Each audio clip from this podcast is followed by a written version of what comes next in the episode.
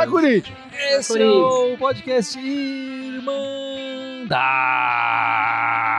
Corintiana número 224224. O meu nome é Guilherme e eu estou aqui com a casa cheia. Com a casa cheia, não, né? Com a tela cheia. Estamos ainda mantendo o distanciamento social. Estamos aqui com o meu irmão Fábio, o grande Gibson e a belíssima Ana. Tudo bem com vocês? Ótimo, só a vitória do Corinthians essa semana. Maravilhoso. Que beleza, né? Que beleza. Semana todo mundo tranquila, todo mundo feliz, mais ou menos, né? É, felicidade já é um, um estado um pouquinho mais estranho, ainda não chegamos lá.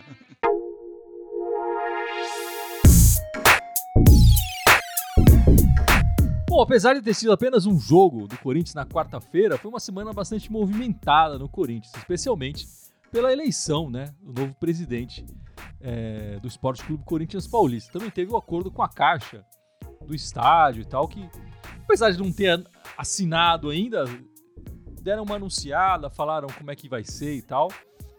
É, um pouco antes da eleição, um pouco suspeito, né? Vou esperar essa data para falar disso, enfim.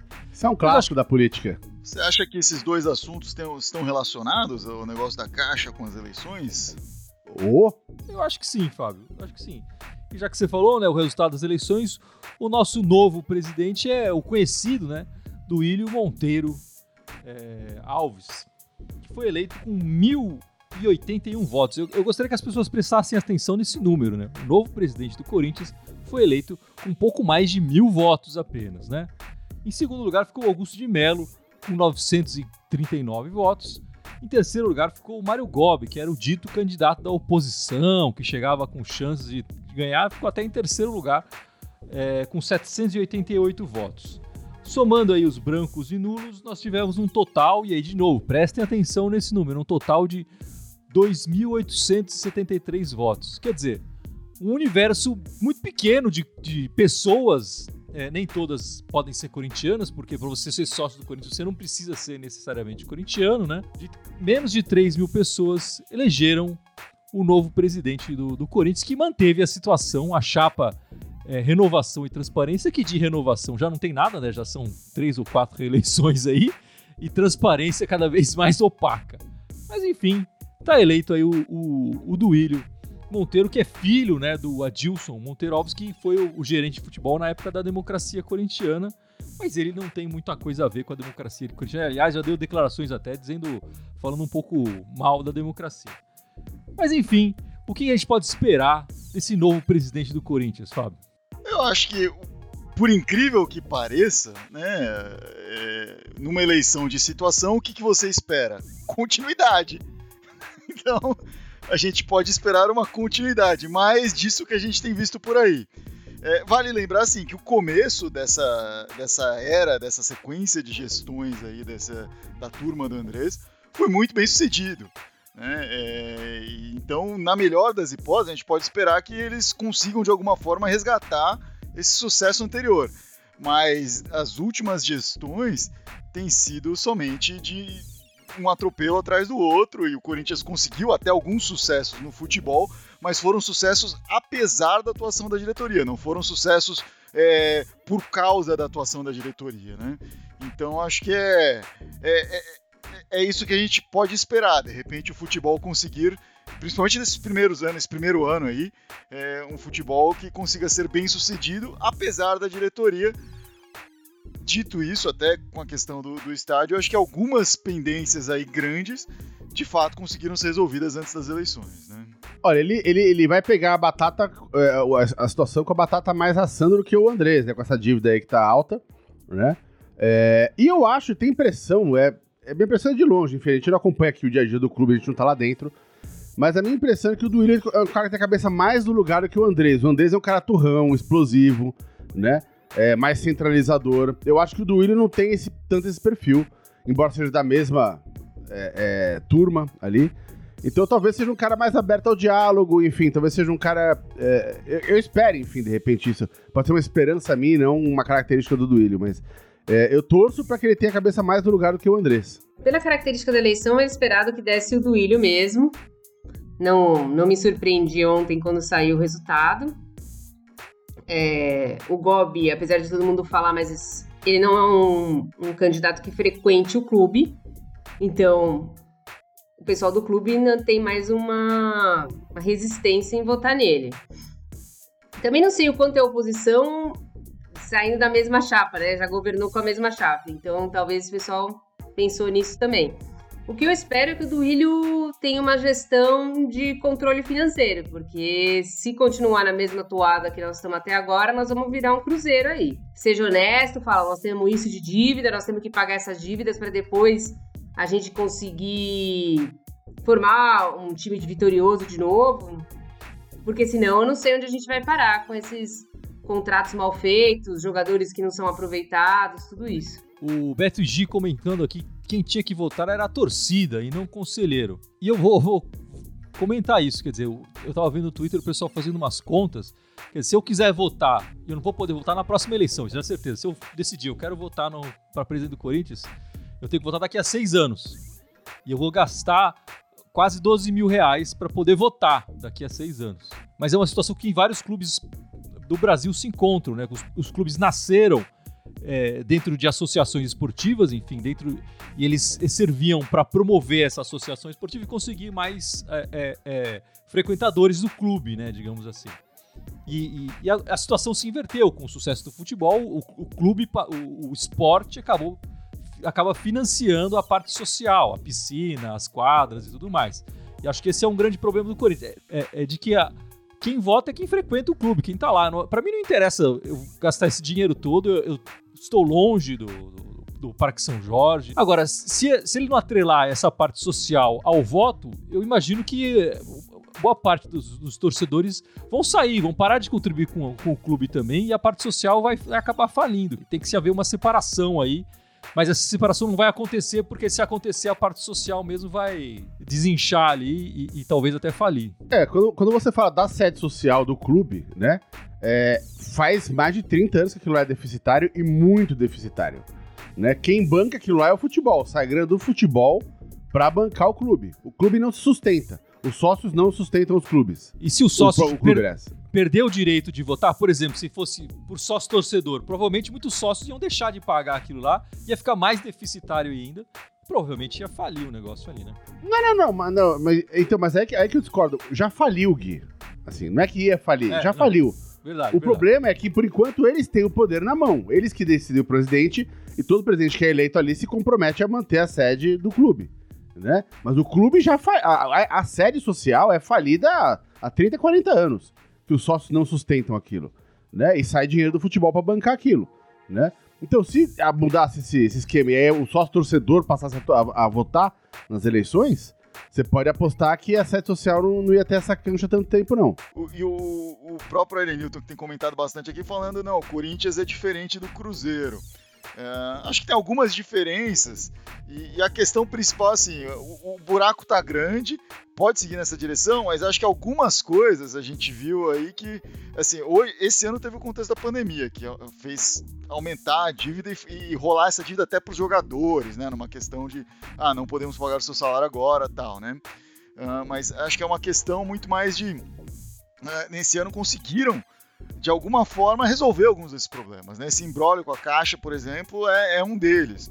Foi resolvido. O, o, e, e, o naming rights foi outro que foi resolvido e que está relacionado a essa resolução do embrólio com a Caixa também. Né? Sim, sim. Então, acho que colocando algumas coisas em ordem e, e, e tendo uma, uma saúde financeira melhor, pode ser que a gente veja que no próximo ano essa dívida reduza.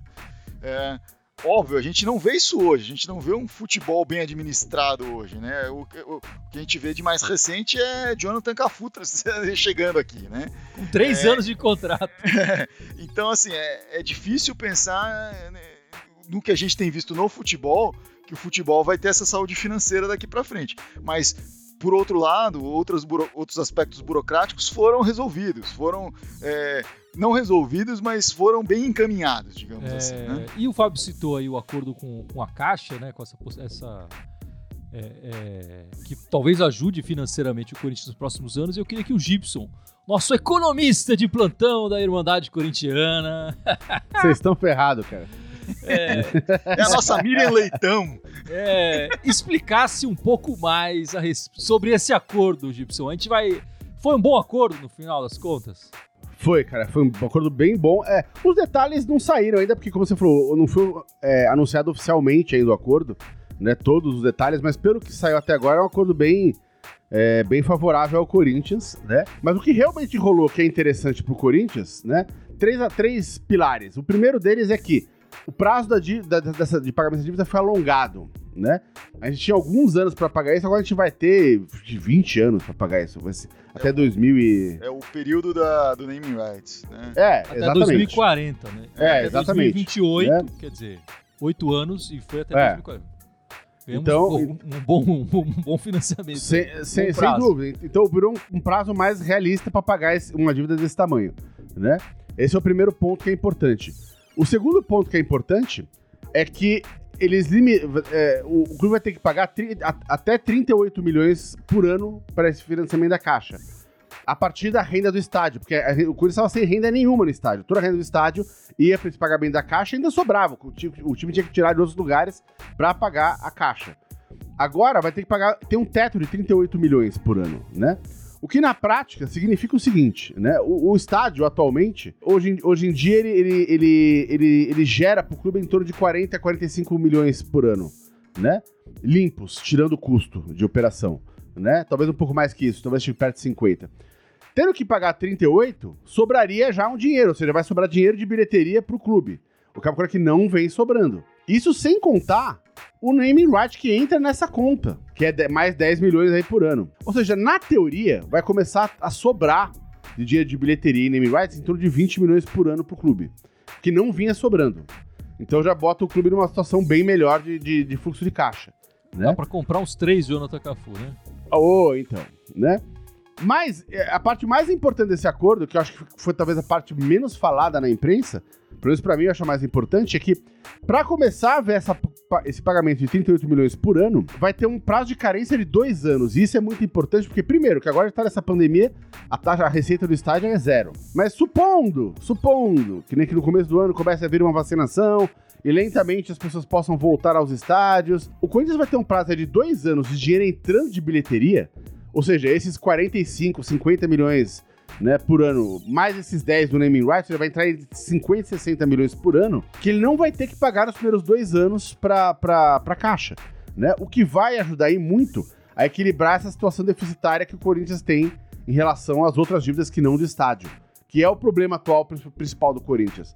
A parte do estádio, por mais que tenha debate, por mais que tenha questões sendo discutidas, estava sendo paga, estava sendo tá tudo negociado, estava tudo andando. Agora, essa dívida extra estádio era, era mais importante. Então o Corinthians vai, vai ficar numa posição melhor para poder, agora o do Willi, no caso, vai ter uma posição melhor para poder cuidar melhor dessa dívida que tá explodindo lá no clube. Ele vai ter que ser responsável. Isso não significa que com esse dinheiro vai poder comprar jogador, é bobagem. Se gastar esse dinheiro com jogador, que a gente tá ferrado mesmo. É, vai ter que abater essas dívidas para pagar menos juros, né? E continuar com, esse, com um time medíocre. A gente não vai sair dessa situação de time medíocre. O máximo que poderia ser feito era, no máximo, começar de novo a valorizar o Cifute para fazer umas contratações um pouco melhores, mais racionais, é, é, é, com uma melhor aplicação do dinheiro. Né? É isso que eu falar. tre- Aparelhar É, o. Cifute é mais, acaba sendo mais em conta do que Sem contratar dúvida. jogador ruim, né? É, sem dúvida. Mas então, basicamente, esses três pilares desse acordo novo da Caixa são importantes. Essa carência de dois anos que o Corinthians vai ter, que é muito importante para refazer o Caixa agora após pandemia. Esse limite de 38 milhões, o alongamento do prazo, né, para 20 anos de pagamento. E esse limite de 38 milhões por ano. É, queria só ressaltar uma informação. O, o, o Gibson falou da questão da dívida, né? Ah, que vai, vai poder usar parte dessa, é, desse possível lucro que vai ter, principalmente nesse período de carência, é, para começar a quitar as outras dívidas. E quando se fala de dívida do Corinthians, quando fala daquele número de 900 milhões, de sei lá o quê, é, não está incluso ali a, a dívida do estádio. O- não, sem- É, como eu falei, o é, estádio tá meio que equacionado. É, são Isso são a coisas à parte. Exatamente. O, o Corinthians está errando muito na gestão própria, sem contar estádio. É, a, a- a questão do futebol, e aí eu não estou falando de torcida, do, de patrocínio, eu estou falando da, da questão de assim, jogador. O Corinthians gasta muito com jogador e, e tem pouca renda com jogador, né? O Exatamente. que o, o que os outros times têm conseguido fazer, né, que estão bem sucedidos, é quando gasta com o jogador, mas também lucra muito com o jogador, com venda de jogador. Como eu falei, o Corinthians conseguiu bons resultados no futebol, apesar do, do, dessa atuação da diretoria. Enfim, o Andrés pega um time campeão brasileiro em 2017, mas ele chega com essa, enfim, com essa plataforma, né? Vou as, organizar as contas do estádio. Ele conseguiu fazer isso é, bem ou mal, enfim, na, nos 45 do segundo tempo, mas conseguiu fazer isso. Agora, o, time de futebol sofreu demais nesses últimos anos é, é, com as decisões completamente erradas. A gente espera que agora o Duílio traga um, uma nova visão, uma nova maneira de, de, gerir, apesar dele fazer parte dessa administração passada, né? Enfim, mas a esperança é a última que morre. Daniel Salles está fazendo um comentário aqui que eu sei que o Gibson vai concordar. Precisa encerrar esse contrato vergonhoso com o BMG e trazer Nossa, um Master não deveria de ter feito. Não deveria nem ter feito esse acordo com o BMG. Assina embaixo aí, Daniel. Pô, acabou de ganhar um milhão pelo contrato. é, uau! Esse não vale nem o, nem o, salário que a gente vai pagar pelo, É. pelo Cafu nos, últimos- nos próximos três anos. Pelo amor de Deus. E, Fábio, a gente daqui na Irmandade costuma passar notas né, no final de cada partida e tudo mais. E, e o Mancini agora completou 10 jogos né, no comando da equipe. É, você tem algum dado interessante para mostrar pra gente aqui da- sobre as notas da Irmandade? me chamou a atenção olhando aqui recentemente, principalmente com a chegada aí do, do Fábio Santos e o Walter voltando a atuar no gol, né? Porque esses dois jogadores são os dois jogadores que têm as notas mais altas na- no ano pela Irmandade, né? Ah, mas tem um número de jogos muito baixo, né? O Fábio Santos jogou somente cinco vezes pelo Corinthians e tem a maior nota que é 6,9, né? Que é uma nota bem alta, assim. O, o time tá com o time como um todo no ano tá com uma média abaixo de 4, né? Então ele tá puxando essa nota para cima ali. O, o Walter também, que jogou apenas 3 jogos, né? Tem uma média de 6,66 aí, tá? A gente sempre confia muito no Valtão, talvez tenha que confiar um pouquinho mais ainda, porque parece que talvez o Cássio se prolongue aí na, na contusão dele, né? Não, eu, vi- eu li, eu Ele li hoje que ele, que ele já treinou. Ah, já- ele já treinou? já. Já, legal, Já. legal. E então pensando assim, ah, quem que jogou um pouquinho mais e tem uma nota alta?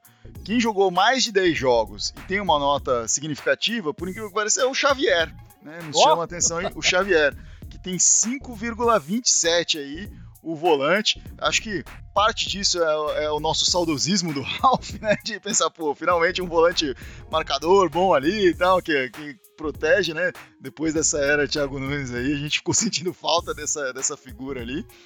Mas parte disso é a, a boa qualidade que ele trouxe, principalmente na, na saída de bola, nos passes ali. E também um tanto de desconto que a gente dá quando é um garoto entrando. A gente sempre põe uma fé maior nisso, né? E, e também, obviamente, o Cássio, que já jogou 40 jogos, né? Ah, com uma nota acima de 5. 5,05. Esses são os únicos quatro jogadores, jogando pouco, jogando muito, não importa. São os únicos quatro jogadores que têm uma nota acima de 5 no elenco do Corinthians, para você ver como tá mal a coisa aí. Também vale destacar que aquilo que a gente já sabe, Fagner jogou muito, 39 jogos, tem uma nota aí de 4,57. E o Gil, que também jogou muito, jogou mais que o Cássio, é o jogador que mais jogou no Corinthians esse ano, o Gil, 41 jogos, com uma nota de 4,53, né? É, o Corinthians jogou 43 partidas, né? Se ele fez 41, é, só perdeu dois jogos. É, só dois jogos ele não participou, né? O, o Fagner perdeu aí um pouquinho mais também. Também curioso ver aqui, entre os 10, né, as 10 melhores notas aí, tá o Camacho, por incrível que pareça, daí isso me surpreendeu, que já jogou, já teve 24 participações no, nesse ano no Corinthians aí. Tem uma média de 4,3, ainda é acima da média do time, né? Mas não, não é grande coisa, mas surpreende aí, ele tá no meio aí de, de nomes tá que a gente no- sabe que vão Tá no ter top o, 10, né? é, Fagner, Gil, Cássio, ah, Jô e tá ali Camacho no meio também, curiosamente, né? É, por causa daquele começo de ano lá que a gente foi iludido, lá com aquele jogo do Botafogo É. de Ribeirão Preto, aquele começo de ano que a gente achou que a gente Sim. tinha o melhor meio de campo do Brasil. É, que era o, Ca- o Camacho com Esse cantilho, né? E, e- e até vale reforçar isso quando a gente fala do Fábio Santos, nossa, 6,9, mas jogando com uma amostragem pequena, né? O Cantígio, depois de cinco jogos, não vou falar que tinha uma nota de 6,9, mas ele tinha uma nota alta, tava com 6, 5,5, tava uma nota boa. Hoje o Cantígio tá lá na média do time, tá com 4,07 ali, né? Então ele tá abaixo. E também um pouquinho de saudosismo falar do Danilo Avelar. O Danilo Avelar, apesar de ser muito criticado, tanto como lateral, como nesse ano como zagueiro, é, jogou 19 vezes esse ano e tem uma nota de 4,55 aí na média do Corinthians, né? Bacana, na média da Irmandade Corintiana. Então ele, ele participou dos melhores momentos ali da defesa também e depois quando saiu a coisa desandou muito mais, né? Então... É, mas eu com o Fábio Santos e o Piton agora de reserva na esquerda, enfim, ele já tinha saído da esquerda, né, o Avelar, né? Na zaga, o, com a chegada do Gemerson e a gente vendo o, o, Bruno Mendes fazer uma boa partida novamente, né? É, não sei se o Avelar vai ter chances aí no futuro, não. É, eu não sei, é, mas eu não. Eu ainda não tô botando fé no Bruno Mendes. Ele, como você falou, ah, agora a gente viu o Bruno Mendes com uma partida boa uma partida boa. Ele teve outra partida boa jogando na lateral direita. então não, não dá para confiar tanto assim. Pode falar. Normalmente uma equipe tem quatro, cinco zagueiros, né? Então você pode ter hum. Gil, Gemerson, é, Bruno Mendes e Avelar tranquilamente, mais um da base. Não tem porquê manter o Marlon no lugar do Não, Marlon não, é, não existe. não, e, e, tem aquele lado que a gente fala do Avelar, né? Que o, o Avelar ele é o, o, o, tal do bom de grupo, né? Ele, ele é muito bom pro grupo, assim, é um cara que traz o, o, o grupo para cima, apoia os jogadores, ajuda a galera, fala com os mais novos, enfim, é um cara experiente, tem rodagem por ligas grandes na, na, na Europa, né? Então acho que é, é, é uma decisão aí a, a, se pensar, né? Talvez ele não seja titular, mas pode ser um cara para se manter no grupo pelo menos por mais um ano. Até porque acho que ele tem contrato por mais um tempo aí, não tá tão, tão prestes a acabar. E, e você pode rearranjar. O Bruno Mendes já fica de reserva do Fagner, porque outro que não existe é o Michel Macedo, né? Michel Macedo e é. Marlon. Nossa, eu nem lembro do Macedo, Você tem que fazer uma limpa aí, né? Então, é. acho que o Danilo Avelar não entra na limpa. Eu, eu não falei dos destaques negativos das notas do, do da Irmandade Corintiana, mas temos aqui Uh, o, o, Michel Macedo não é o último colocado nas notas da Irmandade Corintiana, ele tá em penúltimo. Alguém Acho pode mais umas duas é partidas ele, ele chegava. o Ione Gonçalves é o último ah. com quatro aparições aí, não vai fazer jogar mais, né? Bom, próximo jogo do Corinthians é nessa quarta-feira contra o Fortaleza no Castelão. Eu acho que é um jogo de seis pontos novamente. O Fortaleza está bem próximo do Corinthians na tabela, né? Mas na história, o Corinthians perdeu apenas duas vezes pro, pro Fortaleza. Uma em 2005 foi 2 a 1 um, um gol do Abuda. E a outra em 70... Abuda! E a outra em 74. As duas partidas é, fora de casa, né? É, mas no Castelão o Corinthians tem uma vantagem grande. Quer dizer, foram 23 partidas do Corinthians no Castelão em toda a história. E são 13 vitórias corintianas nesse estádio, 5 empates e 5 derrotas. Eu acho que, e, além disso tudo, o, o Mancini tem um histórico positivo de jogos fora de casa. Quer dizer, é, ele, ele tem um aproveitamento acima de 80% dos pontos disputados fora de casa. Então eu acho que o Corinthians vai para ganhar. Você falou a partir de seis pontos, cara. É como eu comentei no podcast passado aqui, né? Aliás, que foi na, no, no pós-jogo de, de, de quarta-feira, não foi no podcast passado. É, a, até umas duas semanas atrás, o Campeonato Brasileiro estava todo embugalhado, todo mundo junto. E agora formou dois pelotões. O pelotão de trás, no qual o Corinthians está na parte de cima, ali na, na fronteira de cima, né? E aí você tem um saltinho de cinco pontos ali e entra no pelotão na frente, tá todo embolado. Nas, pelo menos ali do, do, do nono ao, ao, ao, do oitavo ali até o quarto lugar, tá todo embolado ali, né?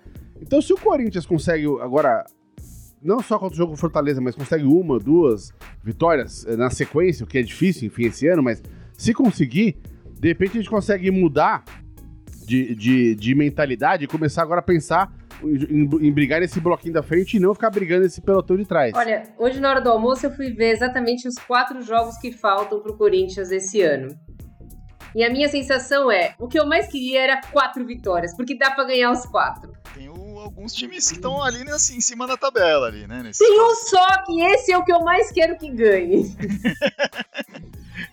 Não me importa que foi empate com Fortaleza, desde que ganhe o dia 13. É, esse outro jogo que a Cris está falando é o jogo contra o São Paulo, né? o, o, majestoso. O Gibson falou desses dois pelotões, né? O Corinthians está ali na, na, na, frente desse segundo pelotão com 29 pontos e está atrás somente do próprio Fortaleza, que também tem 29 pontos, mas tem um saldo de gols melhores. Eles têm campanhas idênticas em termos de vitórias e etc., mas no, no saldo de gols que está atrás, né?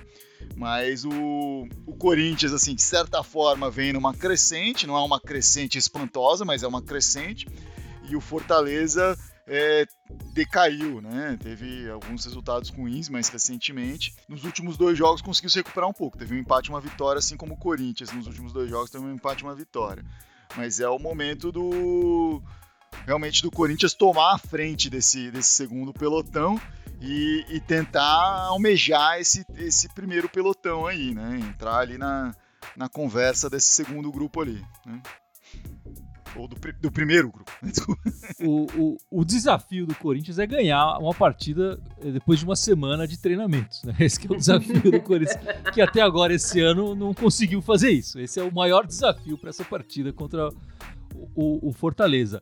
E depois, já, já que a Ana falou desse jogo no dia 13, quer dizer, o Corinthians vai ter 10 dias de preparação para essa outra partida, é, que a Ana aí já está esfregando as mãos e torcendo por uma vitória. É, com 10 dias de preparação, nem imagino o que, que vai acontecer com essa equipe do Corinthians. porque com uma semana é, vamos ver o que o Mancini vai preparar pra gente. Aí. Genial, o genial Mancini. o genial Mancini. Enfim, e, e Fábio, você quer falar das meninas? As, a, a, as meninas levaram um sacode aí essa semana, mas classificadas, é. né? É, as meninas conseguiram a classificação apesar de, de não terem jogado bem, né? Não foi um jogo bom. Jogaram a segunda partida aí da, da, das quartas de final do Paulistão Feminino contra o Santos ganhou a primeira partida de 5 a 2 entrou essa segunda, nessa segunda partida com o conforto dessa vantagem e ao mesmo tempo desfalcadas de cinco jogadoras chave aí do time que estão na seleção, né, que foram convocadas para jogar na seleção. Aquela vantagem que era de três gols, de repente caiu para um gol e ficou nervoso o time, mas conseguiu se remontar, segurar as pontas, criou algumas oportunidades depois disso, também tomou aquela pressão no final, mas segurou o resultado e conseguiu a classificação vai pegar agora o Palmeiras. É, pelo que a gente deu uma pesquisada, eu e a Ana, a gente deu uma pesquisada agora antes da partida, não tá marcada ainda, né? Não tem datas. Provavelmente não será agora no meio de semana, que na, na sexta o Corinthians já tem uma partida, né? Na sexta, é, isso? Não, no, no domingo. domingo. No domingo, é, desculpa. É, no, no, fim de semana, no domingo tem a, a, a, última partida do Brasileirão. Acho que vão deixar o resto do Paulista para depois, para não conflitar mais com essa rodada aí, com essa data FIFA aí da, do feminino, né? É, e vai lembrar, o Corinthians jogou no Brasileiro, também numa fase eliminatória, jogou contra o Palmeiras e passou com, com uma certa tranquilidade pelo Palmeiras ali, né? Então, espero que consiga repetir isso agora no Paulistão para ir para a final também. O Corinthians atual campeão paulista, atual vice-campeão brasileiro e que está brigando aí pelos dois títulos novamente. E no domingo tem a finalíssima, né? É, tem o último jogo da, último do Brasileirão. Jogo. Isso. Contra o Havaí e Kinderman às 8 da noite e dessa forma o podcast da Irmandade vai ser mais cedo também para todo mundo poder assistir o jogo das meninas às 8 da noite. Então a gente vai gravar o nosso o podcast na semana que vem às 7 da noite antes do jogo é, é, antes da decisão do, do futebol feminino e todo mundo está liberado para ver as meninas. Pessoal, só desculpa interromper rapidinho aqui, é que meu pai mandou uma mensagem aqui, eu vou ter que ajudar ele com uma coisa lá. É, então vou ter que sair aqui do live. E finalmente vou poder ficar até o finalzinho. Mas precisa sair do live. Tá fugindo mas... de lembrar as redes sociais. Não, eu acertei, eu acertei todas essa semana, acertei todas. A memória tá boa pra isso. Né? Valeu, Gibson. E, valeu. E, e bom fim de live pra vocês. É, mas você quer falar das meninas, Ana? Esse ano tá tão estranho que nós tivemos uma semana do futebol masculino com resultados melhores do que uma semana do futebol feminino, né? Se você pegar, elas tiveram um empate e uma derrota e nós tivemos uma vitória no masculino. Então esse ano tá tudo de cabeça para baixo, né? Esse ano deu uma invertida. Não. Exato. E também o Pilon lembrando aqui do Vale a Pena Torcer de Novo. Você não quer falar Vai. do Vale a Pena Torcer de Novo, Guilherme? Vale a pena ter bem lembrado, Pilon. Temos nessa sexta-feira mais uma partida do Corinthians. Não vale a pena torcer de novo. Sexta-feira, 21h30 da noite. É, estamos relembrando as partidas finais do campeonato de 90. Já relembramos as duas partidas contra o Atlético Mineiro, uma vitória e um empate. E agora a gente tem uma próxima. Nesse, nessa sexta-feira a gente vai ver a primeira partida contra o Bahia, né? É, é, uma partida que foi no estádio do Pacaembu, numa noite chuvosa. E, e, uma partida emocionante do Corinthians nessa, nessa campanha, nessa reta final do, do Campeonato Brasileiro de 90. Então não percam, é, a gente vai transmitir aqui pelo Facebook e pelo YouTube também. É, o Vale a Pena Torcer de novo. Muito bacana, é muito legal ver esses jogos aí do, dessa época bem raçuda do Coringão, assim, e que o Corinthians tinha a, a, gente tá vendo, assim, a gente tem na memória que, pô, aquilo lá o Corinthians ganhou só na raça, né? E com o, te, com o Neto. A gente tá vendo que não foi bem assim, né? Tinha, tinha outras peças participando de forma muito legal ali também, né? Bem legal ver esse. E só para exemplificar o que o Fábio falou de jogadores, né? É, o, a gente assistiu duas partidas com, com o Wilson Mano. Na primeira ele jogou de zagueiro. Na segunda ele jogou de volante. Nessa terceira contra o Bahia ele vai jogar em outra posição. Quer dizer, era o a gente já falou isso dele algumas vezes, é o verdadeiro coringa do, da história corintiana. É, em três partidas decisivas, não é partida de, de, Enfim, é partida decisiva, que vale classificação. Ele jogando em três posições diferentes. É, é, é, é o Coringa original, pô. Ele era o Coringa antes do Jack Nicholson.